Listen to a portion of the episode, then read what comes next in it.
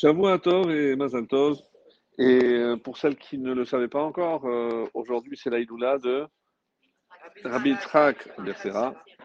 Donc, euh, je ne sais pas si vous saviez, mais son propre père, Rabbi Yaakov Bersera, qu'est-ce qu'il a dit sur lui?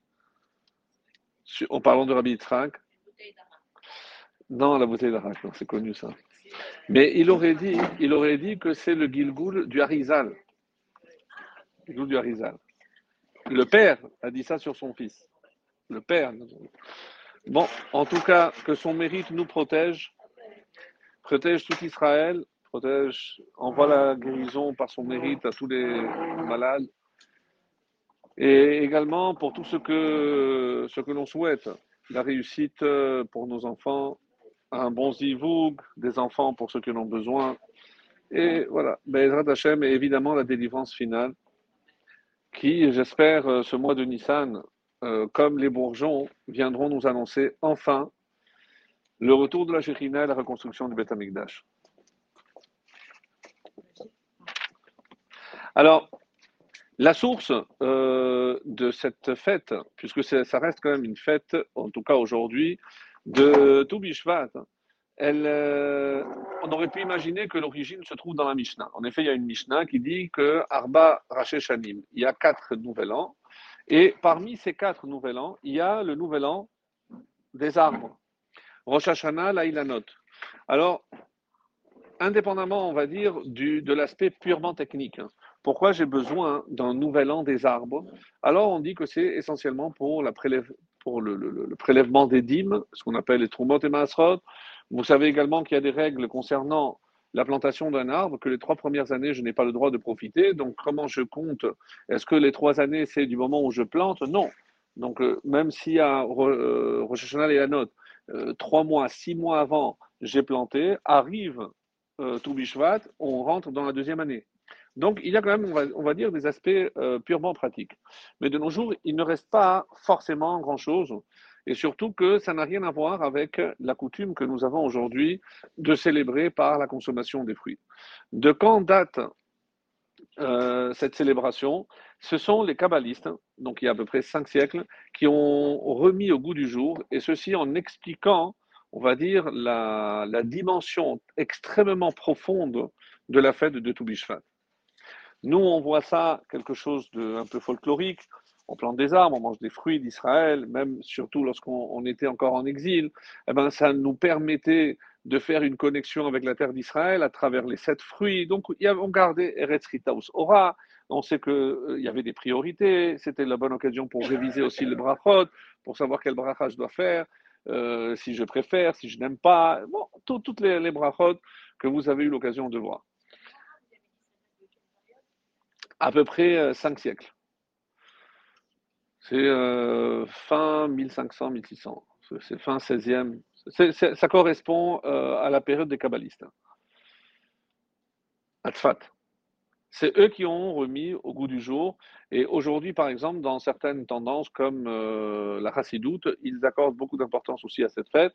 Et on va essayer de dégager donc l'importance que ça peut revêtir aujourd'hui pour nous. Nous, bon, on n'est pas chassid, on n'est pas kabbaliste, on est de simples séfarades qui essayons de faire les choses du mieux qu'on le peut. Et euh, donc, est-ce que c'était important d'aller euh, maintenant aller acheter des fruits, 7, euh, 15 sortes, 30 sortes? Est-ce que je dois tout faire pour les obtenir? Est-ce qu'il y a quelque chose qui est caché derrière? Évidemment, on n'aura pas le temps de tout voir. il existe de très bons livres avec le céder de Toubishvat. Il y a le céder des Kabbalistes, il y a le céder du Harizal. Donc, sachez qu'il y a aussi un céder avec quatre coupes de vin également. Donc, on commence par du vin blanc, après on met un peu plus de rouge, après on met du plus de rouge que de blanc et on termine par le rouge. Donc, euh, un céder avec quatre coupes, euh, qu'est-ce, que, que ça veut dire? Qu'est-ce que pour ceux qui n'ont jamais entendu, ça peut paraître très très étonnant. Chez nous, céder, on a toujours pensé à Pessah, un peu peut-être même à Rosh Hashanah, parce qu'on a un petit céder de Rosh Hashanah, mais tout le monde sait que le céder de Rosh Hashanah n'a pas évidemment la même importance que le céder de Pessah qui est très fixé, il y a des quantités, alors que pour Rosh Hashanah, c'est une coutume, la preuve que les Ashkénazes, ils se contentent de la pomme et c'est tout. Donc c'est vraiment plus coutume. Que ça, soit clair, donc ce, ce de Toubishvat, c'est aussi, ça dépendra des, différents us et coutumes, mais d'après les kabbalistes, ils accordent énormément d'importance, puisqu'il y a euh, aussi un ordre par lequel je dois manger des fruits. Alors il y a des fruits qui se mangent entièrement, par exemple la fraise, des fruits qui contiennent une écorce, mais pas de noyau, des fruits qui contiennent un noyau mais pas d'écorce, et des fruits qui contiennent et un noyau et une écorce. Donc quatre types de fruits qui correspondent évidemment aux quatre mondes selon la Kabbalah. Donc forcément, il y a des choses très très très profondes qui se cachent. Alors on va commencer par l'origine. Et l'origine se trouve dans le livre de Devarim au chapitre 20. Et il y a une allusion qui est faite là-bas, donc à, ce qu'on pourrait appeler l'importance des arbres. Si tu sièges une ville longtemps, donc on a fait un siège, et la Torah nous interdit de détruire les arbres qui nourrissent. Qu'est-ce que ça veut dire? Et il y a marqué Bal Tashrit. Tashrit, c'est détruire. Donc je n'ai pas le droit de détruire des arbres qui nourrissent. Autrement dit, des arbres fruitiers. Les autres, j'aurais, oui, d'après la Torah, l'autorisation de les couper. Alors, euh, et pourquoi? Et la Torah, c'est à ce moment-là qu'elle dit Ki Adam Aetz. Car l'homme, Adam Aetz Hasade, est tel l'arbre du champ. Alors, Rachid va essayer d'expliquer. Euh, donc, il y a deux façons d'interpréter. Donc, une c'est Rachid, l'autre c'est Ibn Ezra. Est-ce que c'est une affirmation ou c'est une question? Donc, euh, est-ce que je dis l'arbre n'est pas concerné par le siège, pourquoi il serait, lui, la victime, on va dire, collatérale de ton siège, ce que tu veux détruire? Donc, euh, lui qui continue à nourrir, comment tu peux le détruire? Sachez que l'origine de la halakha que vous connaissez sous le nom de Bal Tashrit provient de ce verset et de cette interdiction de détruire un arbre qui donne des fruits. La va déduire de là que tout ce qui peut être encore nécessaire à l'homme, il est interdit de le détruire. C'est pour ça que lorsque j'ai des meubles que, dont je n'ai plus l'utilité, je ne peux pas simplement le jeter, je dois chercher si quelqu'un en a besoin. Ça, ça, ou jeter des choses, des aliments qui sont encore propres à la consommation, je ne dis pas ce qui les reste évidemment, mais ce qui peut servir. Donc ça, c'est tout rentre dans Baltachri. Et je pense que dans un temps euh, où nous vivons, où euh, il y a, même si c'est cher, mais il y a quand même l'abondance par rapport à d'autres périodes que nous avons connues, il y a un siècle ou un peu plus, donc où il est extrêmement difficile. Aujourd'hui, on a une certaine tendance à minimiser l'importance de, de et nos enfants euh, ne sont pas élevés dans la stricte observance de cet interdit, comme nous, nous, avons eu la chance de l'être parce que peut-être qu'à cette époque-là, il était difficile, il n'était pas question de jeter. Si le pain est un petit peu dur, ben on va faire du pain perdu, on va le, le, le, le comment le rayer, etc. Donc, il y a toujours utilisation, mais euh, jeter du pain, pour nous, c'est quelque chose qui, qui, nous fait mal, vraiment mal au cœur. Donc, aujourd'hui, malheureusement, ça fait partie des choses qui se sont perdues. En tout cas, c'est comme ça que c'est marqué. Le, l'Agmara, donc, dira, donc Idushin, 92a. Quiconque brise de la vaisselle, déchire des vêtements ou détruit une habitation, euh, détruit de la nourriture, transgresse l'interdiction de Bal Tashrit. Donc ça a été cité par la Gemara et ça va être retenu dans la Halacha. Donc c'est clair et net. Donc d'où vient cet interdit? C'est de ne pas détruire des arbres fruitiers tant qu'il. Et alors, pourquoi que, Quelle est la première comparaison qu'on peut faire? Parce que l'arbre qui peut nourrir symbolise la vie. Parce qu'il existe pour nourrir, c'est-à-dire qu'il a une fonction.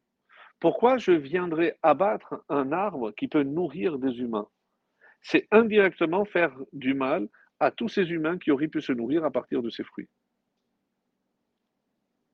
Donc, et maintenant je dis, car l'arbre est, car l'homme est l'arbre comme tel l'arbre des champs, de la même façon qu'il ne me viendrait pas de détruire un homme qui est encore en vie, de la même façon, un arbre qui donne la nourriture s'appelle un arbre qui donne la vie, il aussi interdit. Jamais, jamais l'idée de faire du mal à un arbre, à un homme. Mais de la même façon, je devrais voir cet arbre comme une vie, comme un homme. Et évidemment que je ne suis pas censé lui faire du mal. Donc ça, c'est comme ça que la, Torah va le, déduire. De la même façon, on va trouver aussi qu'il y a des arbres que je dois détruire, lesquels? Ceux qui ont servi, par exemple, à l'idolâtrie. S'il y a des hommes qui ont servi des arbres pour l'idolâtrie, j'ai l'obligation de détruire. Qu'est-ce que je mets en avant? C'est que je ne dois jamais privilégier la nature à l'homme et à ce qu'il est censé représenter sur Terre. Parce qu'après, on peut arriver à des aberrations.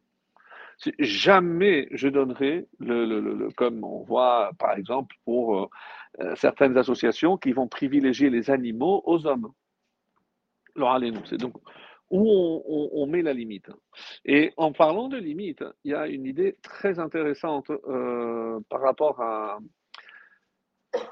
la paracha qu'on a vue euh, hier, mais d'une manière générale. Vous savez qu'on n'avait pas le droit de sortir le Shabbat jusqu'à aujourd'hui.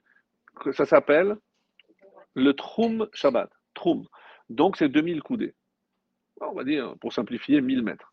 Donc je n'ai pas le droit de dépasser là où se terminent les habitations. Ça, c'est la limite à ne pas dépasser. Est-ce que je peux faire en sorte d'aller plus loin? Oui. Qu'est-ce que je dois faire? Je dois aller à la limite, mettre des aliments, et ça veut dire que j'ai marqué ça, un territoire, comme une nouvelle limite, et à partir de là, je peux encore faire 1000 coudées. Alors, d'un côté, et ça on appelle ça le hérouve. Mais hérouve, comment vous traduisez?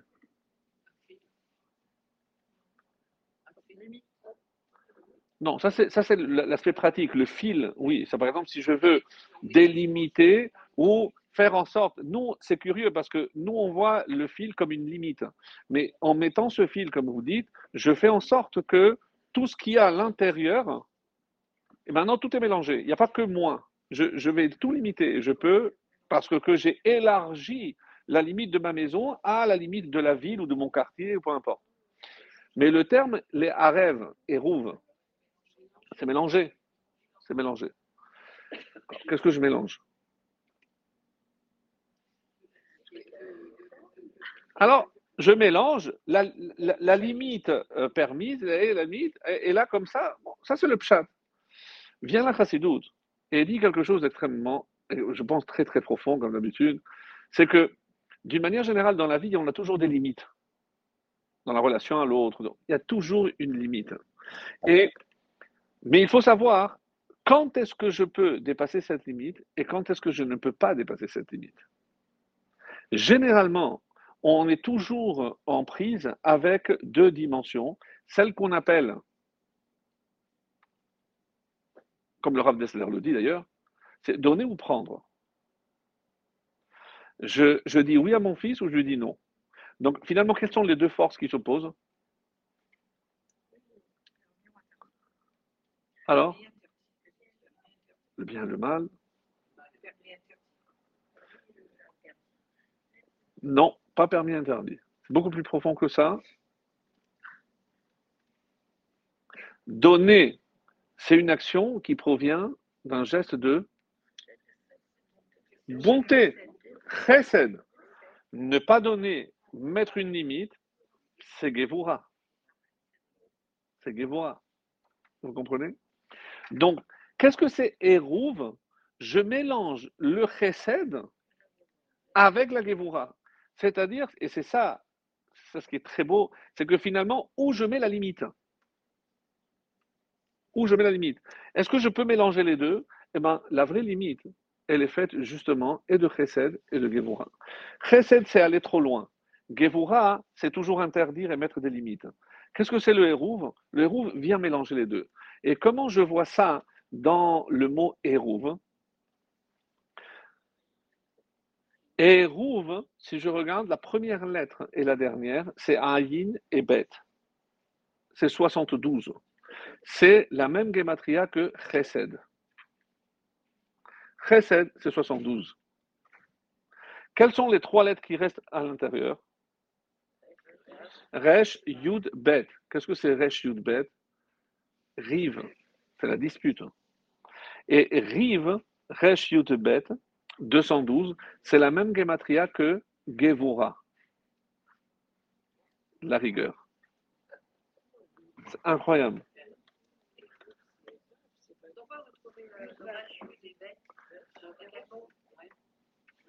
Ayin, Yud, Resh et Bet. Ah oui, oui, vous avez raison. Excusez-moi.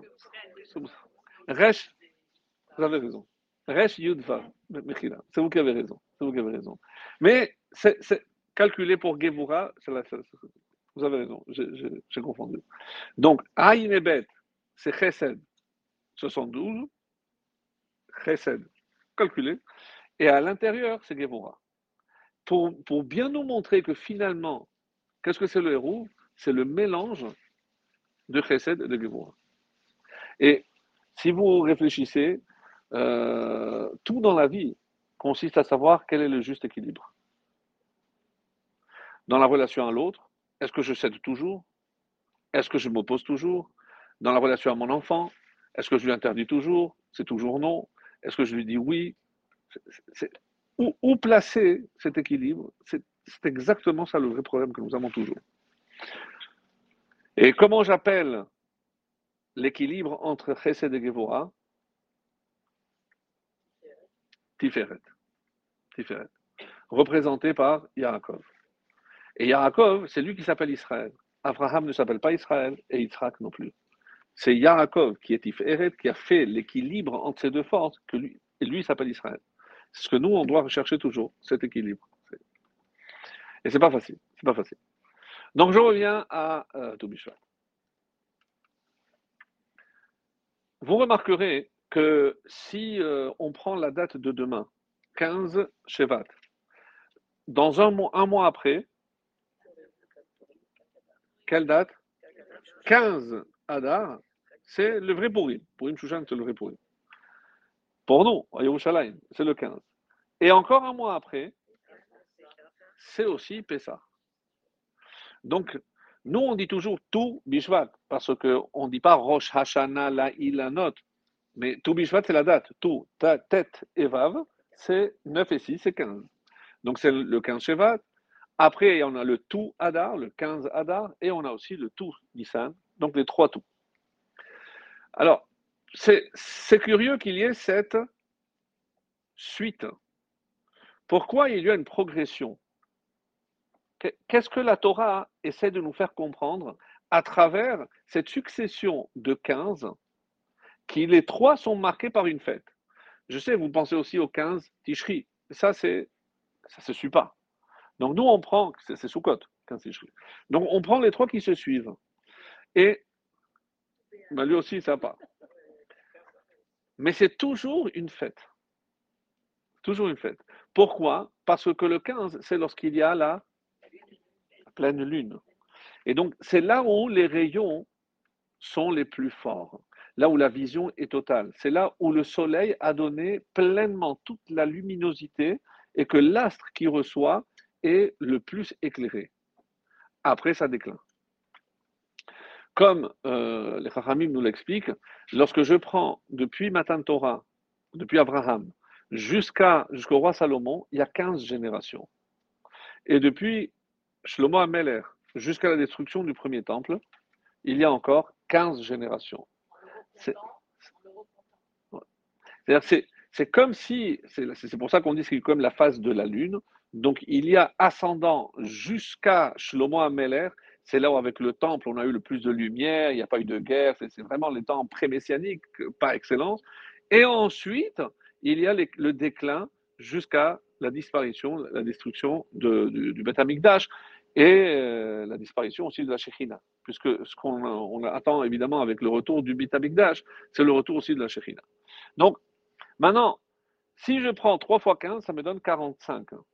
45, c'est aussi la gematria de quel mot que vous connaissez? Adam.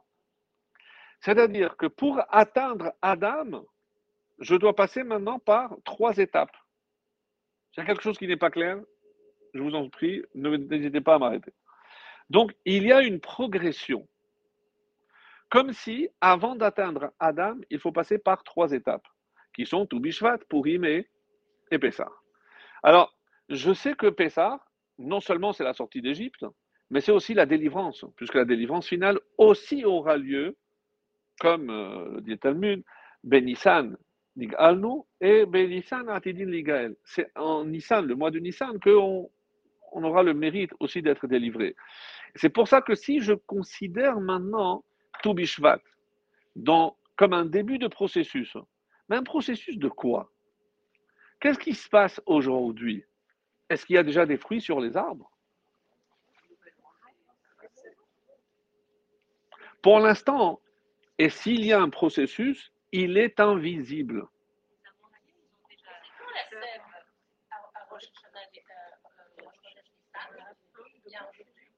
Pardon? C'est maintenant. C'est ce qu'on va expliquer. Le, processus à Toubishvat, et comme le Talmud posera la question, vous savez qu'il y a une opposition, euh, divergence d'opinion dans la Mishnah entre Beth Hillel et Beth Shammai, qui disent que Rosh Hashanah, il la note, d'après Shammai, c'est Rosh Chodesh Shevat, premier Shevat. Et d'après Hillel, c'est le 15. Et sur quoi ils discutent Pourquoi on a pris comme référence pour l'arbre le, le, mois de Shevat hein? Et quelle est la réponse de l'Agmara C'est parce que Rovak Shamim Yardou. Parce que la majorité des pluies est déjà tombée. Donc la majorité des pluies est tombée. Alors, heureusement que l'Alacha est comme Hillel, parce que si c'est Shamaï qui avait eu raison, on n'aurait pas eu droit à toute la pluie qu'on a eue cette semaine et la semaine qui arrive. Hashem, Hashem. Hashem. Donc, quel est ce, phénomène qui se passe au niveau des arbres? D'accord, la pluie, mais tout le monde comprend, même si on n'a pas fait des cours avancés en biologie, mais tout le monde comprend que ce n'est pas la pluie qui nourrit l'arbre. La preuve, c'est que si je prends un tronc qui est déraciné, j'ai beau l'arroser tous les jours, euh, ne vous attendez, il n'y aura rien du tout. Donc, qu'est-ce qui nourrit l'arbre? C'est les racines. Et comment les racines se nourrissent-elles? Par la pluie qui est tombée, qui est absorbée par la terre, et cette humidité est transmise aux racines. Les racines absorbent cette humidité et va nourrir l'arbre à travers ce qu'on appelle en français la sève. Est-ce que vous sauriez me dire en hébreu comment on dit la sève? Pas, Vous avez loupé le cours Alors, la sève en hébreu s'appelle séraph. Séraph, comme le nom d'un ange. Séraphine. Séraph, sin, séraph. Sin, resh, p. Séraph. Mais vous connaissez cette racine? C'est un verbe qui veut dire c'est brûler. Mais, comment je peux imaginer? Mais c'est l'inverse de ce que je suis en train de dire. Puisque si ça brûle, ça, devrait consumer l'arbre et le détruire. Mais là, c'est au contraire. pourquoi on a choisi cette racine-là? Et là, première remarque, c'est que la sève, étant majoritairement comme une consistance liquide, et nous, avons une règle, parce que Dieu a établi des règles dans ce monde, que les liquides, normalement, ils vont vers le bas, comme l'eau. Tous les liquides vont vers le bas. Le seul élément de la création qui va toujours vers le haut, c'est le feu. C'est le feu.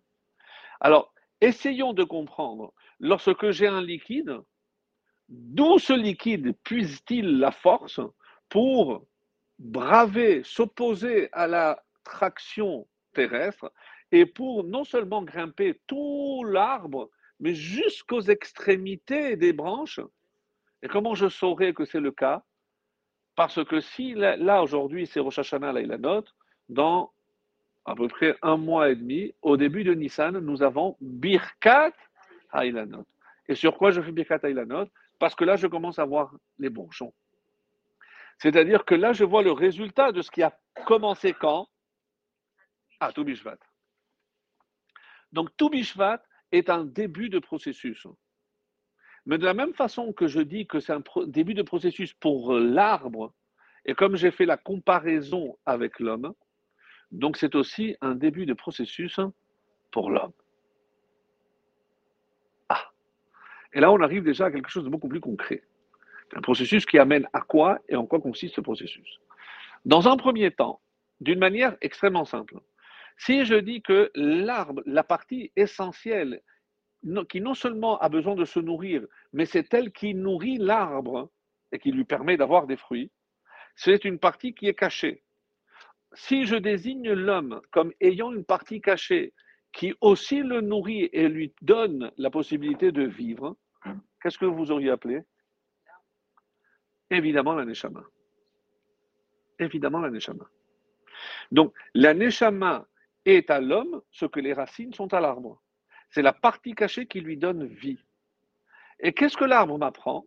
Que même la partie cachée a besoin d'eau pour sa survie. Parce que si ses racines ne reçoivent pas d'eau, ben, l'arbre se dessèche et il tombe. Donc maintenant, si je fais, je pousse le parallèle, donc pour la il y a besoin aussi de l'eau. En maïm et la Torah. Si je ne nourris pas l'âme de l'homme par la Torah, l'homme arbre, le tronc en commun, ne pourra pas donner de fruits. Et tout le monde comprend que par fruits, il n'y a pas que les enfants, mais c'est ici les mitzvot, les maasim tovim. Pour qu'un homme améliore son comportement au niveau des midot, au niveau des actions, s'il ne nourrit pas son âme grâce à la Torah, eh ben, les maasim ne pourront pas être des maasim tovim. Donc, et là, on commence le parallèle. Quand j'ai dit qu'il y a un processus, donc de la même façon que quand je vais célébrer ce soir Toubishvat, je vais malgré tout manger des fruits. Mais ça ne correspond pas du tout à Toubishvat, puisqu'à Toubishvat, pour l'instant, il n'y a pas de fruits. On anticipe. Qu'est-ce qui me permet d'anticiper?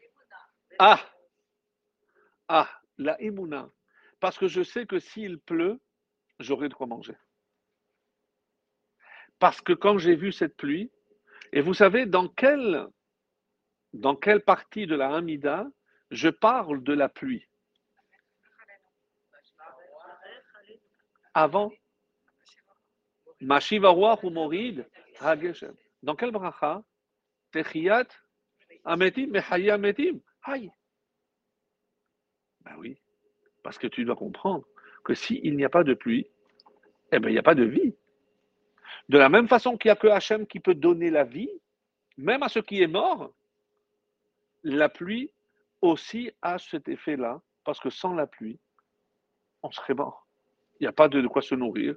Et c'est pour ça que la pluie symbolise le chesed d'Hachem, le plus grand chesed d'Hachem.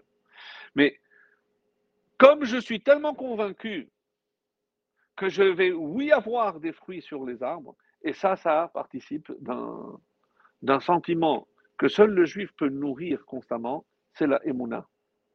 Et c'est pour ça d'ailleurs que Toubishvat, c'est toujours à côté de Shabbat Shira. Toujours. Pourquoi cette Shira a eu le mérite de faire partie, de faire partie de la, de la tfila tous les matins? À part, le schéma, parce que la Torah, c'est une mitzvah de Horaïta, mais euh, j'ai pris des psaumes, etc. Mais le seul texte de la Torah qui ne fait pas partie des obligations, c'est la Shira. Et pourquoi elle fait partie? Parce que c'est là où il y a marqué Vaya Aminu Bashem ou Moshe Abdo.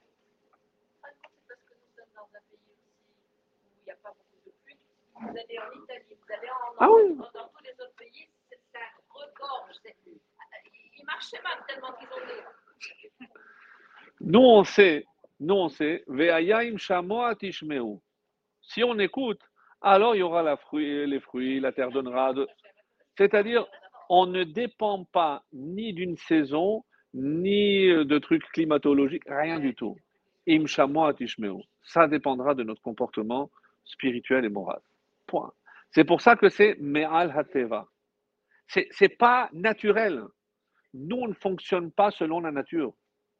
Selon la nature et selon la logique, on ne devrait même pas être là avec toutes les persécutions, avec tous les massacres, les décrets d'extermination qu'on a eus, on est encore là et on est puissant et on, embête pas mal de monde. C'est la preuve. Ben oui, c'est la, preuve qu'on est surnaturel. C'est pour ça que, par exemple, certains de nos maîtres expliquent que depuis le début, tout est anormal, tout est au-dessus et au-delà de la nature. Par exemple,